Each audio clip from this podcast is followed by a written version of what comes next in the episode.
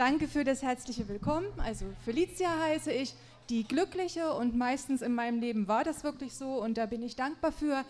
Heute komme ich aus Nordhausen und ja, was gehört zu mir? Ich bin verheiratet, ich habe zwei erwachsene Kinder, bin 65 in einer, also 1965 in einer thüringischen Kleinstadt geboren und finde es ganz ja für mich irgendwie aufregend, aber auch toll, dass ich hier sein darf, dass ich so doppelt so alt wie die meisten hier erzählen darf von dem, was ich mit Gott erlebt habe. Und ihr habt es gehört, ich will ein bisschen erzählen, was ich da in der DDR erlebt habe. Und da muss ich ja einfach ein bisschen älter sein als ihr, damit ich das erzählen kann. Und ich will aber auch was aus meinem jetzigen Leben erzählen was mir Gott da bedeutet. Weil es wäre schlimm, wenn das, was man aus, was man ist, nur äh, von vor 25 Jahren wäre und nicht auch von heute. DDR ist lange her. Und äh, es gibt in unserer Familie so einen Running Gag, äh, wenn wir über DDR erzählen und wie weit das her ist. Da hat unser Sohn, als ich darf das jetzt erzählen, ich habe ihn gefragt, als er so sieben, acht Jahre war, da hat er sich ganz sehr für Saurier interessiert und wann und wie die gelebt haben. Vielleicht kennen das, können sich noch manche daran erinnern. Und er sagte, in welcher Zeit leben wir denn jetzt? Wie, in welcher Zeit leben wir jetzt? Naja, die Zeit, wie, wie ist denn, wie heißt denn die, die, in der wir jetzt leben?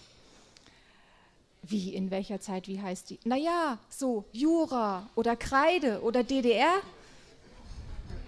Also so weit weg war es ihm damals schon. Und wenn ich jetzt von mir erzähle und euch irgendwelche Zusammenhänge äh, nicht so klar sind oder nicht so präsent, dann fragt einfach hinterher. Ich will nicht über die DDR erzählen, ich will über das erzählen, was ich da erlebt habe. Ich bin in eine christliche Familie geboren, dass es Gott gibt das war für mich als Kind sowas von selbstverständlich. Meine Mutti hat mit uns abends am Bett gebetet. Meine Eltern sind mit uns jeden Sonntag in die Kirche gegangen, in einen Gottesdienst. Mein Vati hat dort den Kindergottesdienst, Sonntagsschule hieß das, also so wie ein Gottesdienst für Kinder gemacht, Geschichten über Gott und Jesus und was in der Bibel so steht, erzählt. Also für mich als Kind war das alles ohne Zweifel.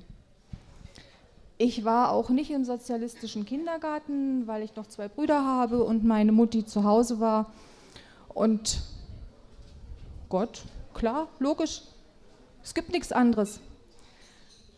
Mein kindlicher, mein kindliches, ja, fester, festes Wissen, sage ich mal, wurde dann in der Schule, in der sozialistischen Schule, so ein erstes Mal ein bisschen erschüttert da wurde ich richtig echt ausgelacht. Wie kann man an Gott glauben? Das ist doch blöd. Dumme Menschen glauben an Gott. Also meine Mitschüler, die haben richtig gelacht. Meine Lehrer haben mir das ein bisschen diffiziler gesagt. Die haben dann gesagt, du bist doch intelligent. Das ist doch nicht wissenschaftlich. Das ist doch Opium für das Volk, der Glaube. Also das war schon so, da stand man immer so ein bisschen blöd da, aber andererseits war ich da in dieser Gemeindekirche integriert und diese Zweifel waren nicht so wichtig, sondern was wir in der DDR gelernt haben, war zweigleisig zu leben. Es gab einige, einige wenige, die sehr bewusst als Familien durchgezogen haben. Aber wir in unserer Familie, wir waren jetzt nicht solche Helden, sage ich mal, sondern wir haben so ein bisschen zweigleisig gelebt. Ich war als Kind bei den Pionieren, das war also die Kinderorganisation des sozialistischen Staates. Ich war als Jugendliche auch bei der Freien Deutschen Jugend, habe dann auch diese Jugendweihe mitgemacht, sowas wie eine Konfirmation, eine sozialistische Konfirmation. Natürlich habe ich das nicht geglaubt. Aber alle haben das mitgemacht und irgendwie habe ich das auch mitgemacht. Und ich hatte meine Kirche, ich hatte meinen Glauben, das wussten die anderen auch immer. Da haben sie drüber gelächelt.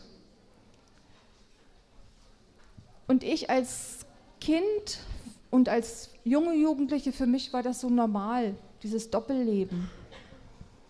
Ich habe das sogar als, ähm, ja sagen wir mal so, für mich war das Leben als Christ dann in der Kirche, in der Gemeinde horizonterweiternd. Wir hatten einen Bereich in der Kirche, da konnten wir selbst denken. Das Leben in der Schule, das habe ich als sehr vorbestimmt erlebt. Da war eigentlich allen klar, was wir zu sagen haben, welche Antworten gehört werden sollen, wollen und da konnten wir selbst denken. Also ich habe diesen Glauben horizonterweiternd erlebt. Dann passierte was, ich war 15, wir hatten so ein Jugendtreffen von unserer Kirche und wir fuhren mit einer Pferdekutsche, wir hatten einen Unfall, die Pferde wurden wild und äh, die Kutsche kippte um. Ich lag da eine ganze Weile, war irgendwie mitten im Wald und als ich irgendwie wieder guckte, waren da viele Leute. Und in dieser Zeit, wo ich bewusstlos gewesen sein muss, das erste Mal in meinem Leben, dass so Leben an mir vorbei rauschte, da hatte ich so, Gott, ich weiß, dass es dich gibt. Ich will, ich will leben und ich will wirklich jetzt das selbst von mir aus alleine entscheiden. Ich möchte an Gott glauben. Ich möchte das nicht mehr, weil ich da in meine christliche Familie geboren bin, sondern ich will das alleine. Habe ich dann auch gemacht, war für mich sehr befreiend. Glücklich habe ich mich da gefühlt. Und was da für mich zusammenhing, ich habe ab dann nicht mehr zweigleisig äh, oder ich wollte dann nicht mehr zweigleisig leben. Ich war damals in der erweiterten Oberschule, also sowas wie Gymnasium, das hatte ich geschafft. Die ganz taffen Christen hatten das sowieso, hatten dazu keine Chance. Die waren gar nicht zugelassen für diese Bildung. Also es war schon so, dass gewisse Bildungschancen Christen im Sozialismus einfach verwehrt waren. Es war die Zeit als die Zeit des Kalten Krieges zwischen Ost und West. Es wurde aufgerüstet. Immer mehr Waffen, immer mehr Raketen, Atomwaffen im Ost, Atomwaffen im West. Und wir in unseren kirchlichen Jugendgruppen haben gesagt, das kann doch nicht so weitergehen. Irgendwann, irgendwann explodiert diese Welt. Das geht doch nicht. Irgendwas muss man doch dagegen tun. Und es entstand die christliche Friedensbewegung in der DDR die Friedensdekade, so wurde das dann immer genannt, zehn Tage, wo Menschen ganz bewusst für Frieden gebetet haben. Gerade heute beginnt die auch wieder. Es gibt sie also auch heute noch, die Friedensdekade. 1982, da stand diese Friedensdekade unter dem Thema Schwerter zu Flugscharen. Haben vielleicht manche auch schon gehört. Ist ein ganz interessantes Motto. Einerseits einfach nur dieses Bild dass man Schwerter zu Flugscharen ähm, schmiedet. Abrüstung hieß das für uns. Ist eine biblische Aussage, kommt in der Bibel vor, bei einem Prophet so als eine Vision für das Ende der Zeiten, wenn es mal wirklich richtig gut wird, dass dann Schwerter zu Flugscharen werden müssen. Und wir in der kirchlichen Friedensbewegung haben das ja so als für unseren Friedenswillen genommen. Und außerdem ist das eine Skulptur, ein Künstler hat da eine Skulptur draus gemacht, die steht in Moskau und die steht vor der UNO in New York. Und es war ein Geschenk der Sowjetunion an die UNO, also ganz spannend damals 82. Dieses Symbol wurde auf Fließ gedruckt, Fließlesezeichen und äh, Fließstoff das war der einzigste, das einzigste Material, wo es in der DDR keine Erlaubnis geben musste, keine Druckerlaubnis. Deswegen wurde das auf Fließstoff gedruckt. Und wir haben dann diese Lesezeichen, die 1982 das Symbol für die Friedensdekade war, die haben wir dann dieses Symbol mit diesem Mann, der das Schwert, der der Flugschar, das Schwert als zum Flugschar schmiedet, ausgeschnitten und auf unsere Parkas haben wir die genäht. das war eine ganze Zeit lang, ich denke, das ging fast ein halbes Jahr so, ja, man hat uns erkannt, das sind die Friedensbewegten von der Kirche. Plötzlich änderte sich der politische Wind, sage ich mal. Die Polizei fing an, ähm, die Leute wirklich zu verfolgen. Ähm, bei mir ganz praktisch war das so, ich wurde dann in der Schule, das war bei mir jetzt nicht mit Polizei, ich wurde in der Schule zum Direktor gerufen und sah mich plötzlich einer Menge von so circa zehn Leuten gegenüber. Ich hätte dieses Zeichen abzumachen. Ich bin Instrument des Feindes. Ich kämpfe gegen den Sozialismus. Lauter so eine Aussagen und wenn man da so als, naja, Elftklässler plötzlich da so vielen gegenüber sitzt und sagt, ey Leute, das ist, also ey Leute habe ich wahrscheinlich nicht gesagt, sondern erstmal habe ich sehr wenig gesagt und dann versucht zu erzählen, dass das meine Überzeugung ist von meinem Glauben, dass ja, ich es einfach nicht gut finde, wenn Menschen dazu angeleitet werden, sich immer mehr zu bewaffnen. Und in Deutschland war das ja nun speziell. Da war es ja nicht nur Ost und West, da ging das ja durchs Land, da ging das ja durch ein Volk. Und da war das ja für junge Männer unter Umständen die Aufgabe, dann ihre Verwandten zu erschießen. Naja, jedenfalls, wir mussten das abmachen. Und ab da war es, es wurde mir angedroht, die, von der Schule zu fliegen, wenn ich noch mal irgendwie auffallen würde. Ich bin noch ein paar Mal aufgefallen, aber ähm, ja, das nächste für mich spannende Erlebnis war, da klingelte es bei uns an der Haustür. Kripo. Meine zwei Brüder und ich mussten mitkommen, meine Eltern mussten zu Hause bleiben.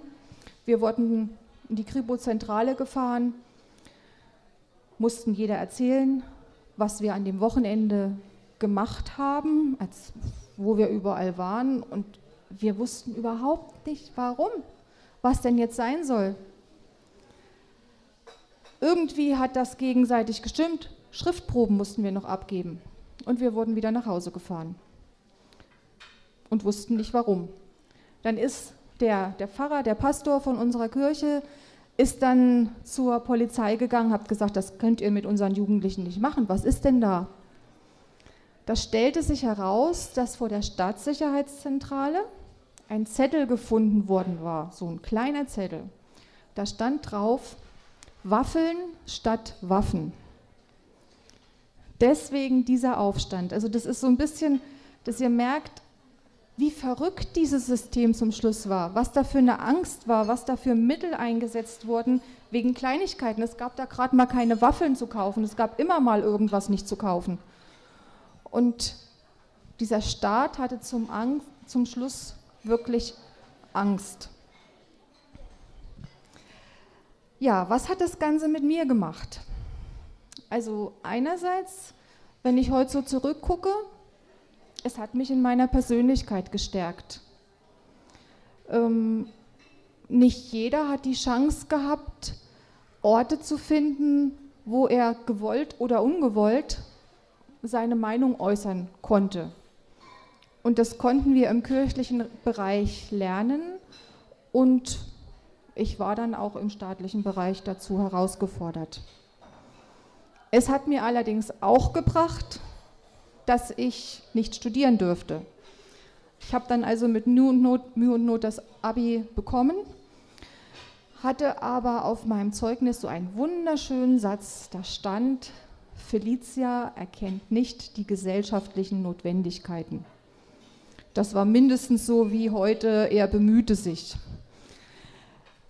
ja, ich habe mich beworben für ein Studium, habe aber keins bekommen. Ich habe mich dann äh, bei einer Berufsberatung beraten lassen. Da wurde mir sehr deutlich gesagt, ich werde keine Ausbildung bekommen. Ich habe dann über Familienbeziehungen die Chance gehabt, eine Aushilfe in Läden zu sein. Ich war mal im Gemüseladen, ich war mal im Fleischer, ich war mal im Kunstgewerbeladen und auch im Milchladen und habe da viel gelernt. Aber irgendwie muss man ja auch noch was anderes lernen als nur Aushilfe. Und da gab es zwei Chancen.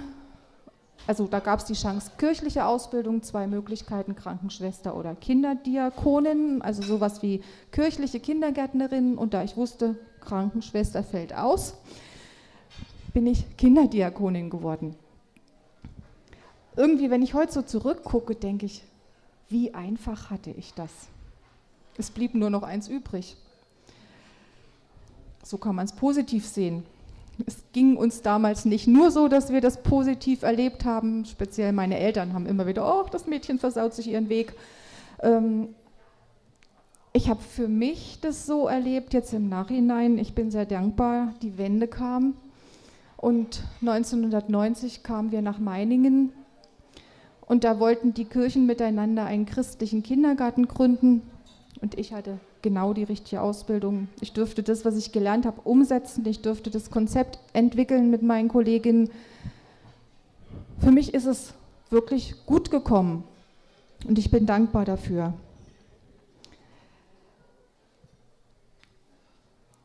es hätte auch anders kommen können, aber ich habe für mich so ein, so ein Urvertrauen entwickeln dürfen, es gibt irgendwann einen Sinn. Ein paar Jahre habe ich diesen Sinn nicht gesehen, nicht wirklich. Aber im Nachhinein habe ich dieses, dieses Vertrauen entwickeln können und heutzutage ist das für mich ganz eng miteinander verknüpft. Da gibt es diesen Gott, da gibt es diese große Kraft und da gibt es mich, die daran andocken kann. Und ähm, ja, ich bin da einfach sehr dankbar dafür. Ich fühle mich gestärkt. Mein Glauben war für mich horizonterweiternd und persönlichkeitsstärkend. Und nun noch ein bisschen von fast heute, weil ja, es wäre schlimm, wenn das alles für heute für mich keine Bedeutung mehr hätte. Ich habe also viele Jahre einen großen Kindergarten geleitet und für mich war es immer wichtig, beides zu haben. Fachlich fit zu sein, also wenn jetzt schwierige Dinge anstanden, schwierige Personalgespräche, wenn man so mit 40 Mitarbeitern zu tun hat, lauter Frauen, da gibt es schon immer mal ein bisschen Knatsch. Oder auch Eltern haben verschiedenste Wünsche. Also einfach mich gut vorzubereiten, Gesprächstechniken auch zu können, zu lernen, zu wissen, wie Leute ticken.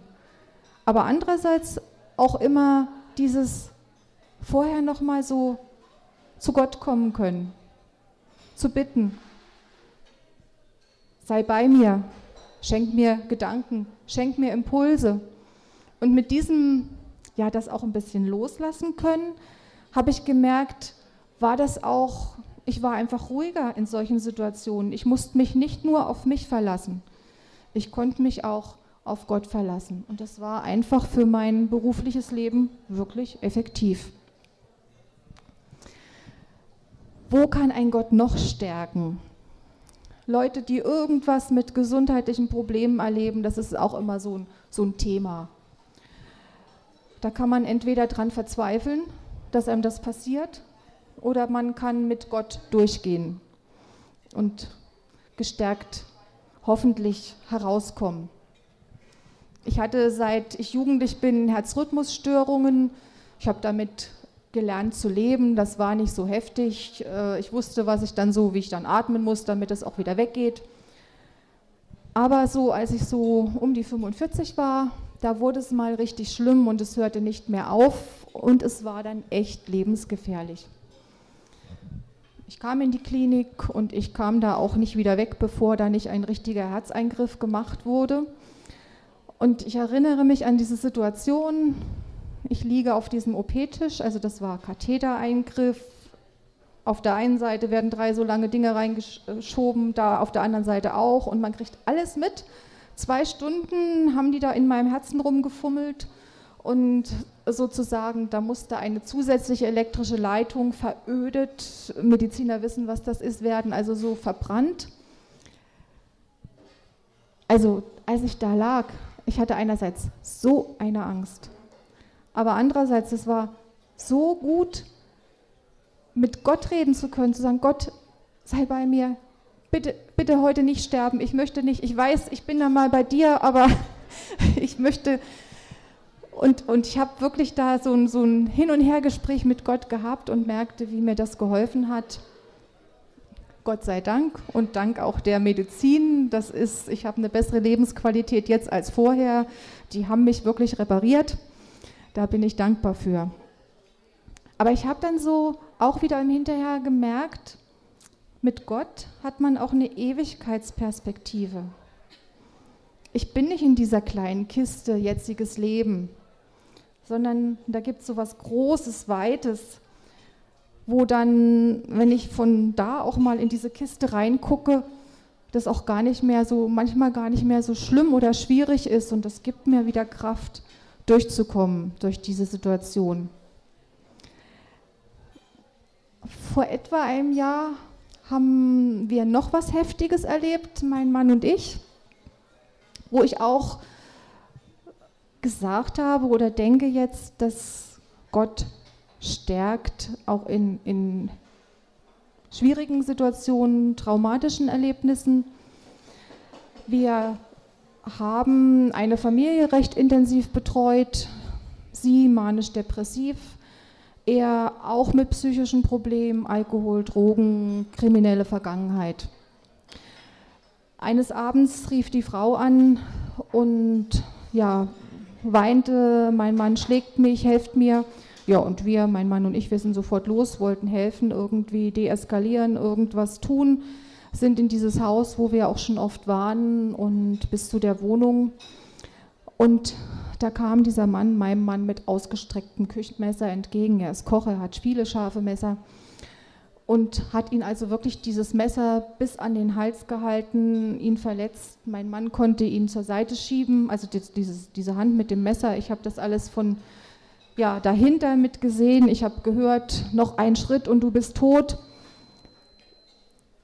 Als wir das so durcherlebt haben, also es ist wirklich nur eine leichte Verletzung passiert, da, da war erstmal so dieses, diese Sicherheit, Gott, du hättest nicht weiter lassen. Also ich hatte immer so diese Sicherheit, da hätte gar nichts Schlimmeres passieren können. Aber so zwei, drei Wochen später, da kam dann dieses, dieses Trauma an. Das war ja doch lebensgefährlich. Und wir haben uns dann wirklich professionelle Hilfe auch gesucht und auch bekommen und sind auch nach einem halben Jahr durch diese Situation hindurchgekommen. Und was ich aber von Anfang an wusste, ich muss da jetzt durch, ich kann da mit Gott durch. Und wenn wir da durch sind, wenn wir das verarbeitet haben, dann habe ich einen Schatz. Und es war einfach so gut, das schon von Anfang an zu wissen, das schon zu wissen, wenn es einem noch schlecht geht. Ich kann da durchkommen mit Gott werde ich da einen Schatz haben. Und so hat jeder andere Situation, die er erlebt und die er verarbeiten muss und durch die er hoffentlich gestärkt hindurchgeht. So in unserer Lebens Lebensphase ist ja auch so eine Aufgabe, Kinder loslassen. Die meisten haben das noch nicht so lange her aus der anderen Position erlebt. Ich habe es eben jetzt aus der Situation Eltern erlebt und unsere Tochter, die hat uns da richtig herausgefordert, also mit 18 ab nach Mosambik das war schon heftig. Da war unser Sohn noch harmlos mit erst mal einem Jahr Braunschweig und dann mal so ein Zusatzstudium oder nee, so ein Auslandssemester in Hongkong. Das war dann schon noch alles ganz harmlos. Aber es ist trotzdem schön, wenn man als Eltern so sagen kann, okay Gott, ich lasse los und ich gebe sie einfach in deine Hand und vertraue darauf, dass du sie trägst und führst und selbst wenn unser Sohn dann jetzt sagt, okay, ich will halt mal nach Georgien in Urlaub und zwar ganz alleine, dann kann ich entweder als Mutter Angst haben oder ich kann sagen, Gott, bitte geh mit ihm und schenk ihm einfach nur tolle Erlebnisse. Und so war es dann auch. Ja, ich für mich, ich kann sagen, mein Glauben an Gott hat mich gestärkt und stärkt mich hoffentlich auch weiter in den Situationen, die ich noch erleben werde. Aber es ist ja immer die Frage, gibt es denn nun überhaupt Gott oder nicht? Das ist ja so mal das Erste. Ne? Für mich war das als kleines Kind klar. Als Jugendliche habe ich mich mal dann ganz persönlich entschieden, das zu glauben. Und jetzt sage ich, ja, meine Lebenserfahrungen die bestärken mich darin. Ich will das nicht wieder loslassen. Früher als Jugendliche habe ich diskutiert. Da habe ich wirklich mit meinen Freunden ganz heftig diskutiert und wir haben lange, lange und es hatte eigentlich nie jemand recht zum Schluss. Also wir, keiner hat gewonnen dabei. Heute habe ich keine Lust mehr zum Diskutieren. Ich diskutiere einfach nicht mehr, sondern heute lade ich gerne ein zu, zu einem Experiment. Es einfach mal zu probieren. Eine Woche, ein Monat, vielleicht auch länger. Einfach mal so zu tun, als gäbe es Gott und gespannt zu sein auf die Erwartungen, die Erfahrungen, die daraus entstehen. Was gibt es da zu verlieren? Wenn es Gott jetzt wirklich nicht geben würde und wenn es auch keine Ewigkeit geben würde, wenn da nach dem Tod nichts, wär, nichts sein würde, ja, dann wäre da eben nichts. Und da wäre da auch für mich halt nichts. Aber das wäre ja nicht schlimm, das würde ich ja nicht mehr merken. Da wäre ja nichts. Wenn es aber wirklich Gott gibt, dann fände ich es nur einfach schade, wenn ich diese, diese Kraft, die für mich daraus kommt, wenn ich die nicht schon heute einfach haben könnte und wenn ich nicht schon heute mit ihm diese, diese Ewigkeitsperspektive jetzt schon heute in meinem Leben haben könnte. Ich, ich selbst, ich Felicia, ich fühle mich durch meinen Glauben an Gott getragen in Herausforderungen, Enttäuschungen und Schwierigkeiten. Ich fühle mich gestärkt. Dank euch fürs Zuhören.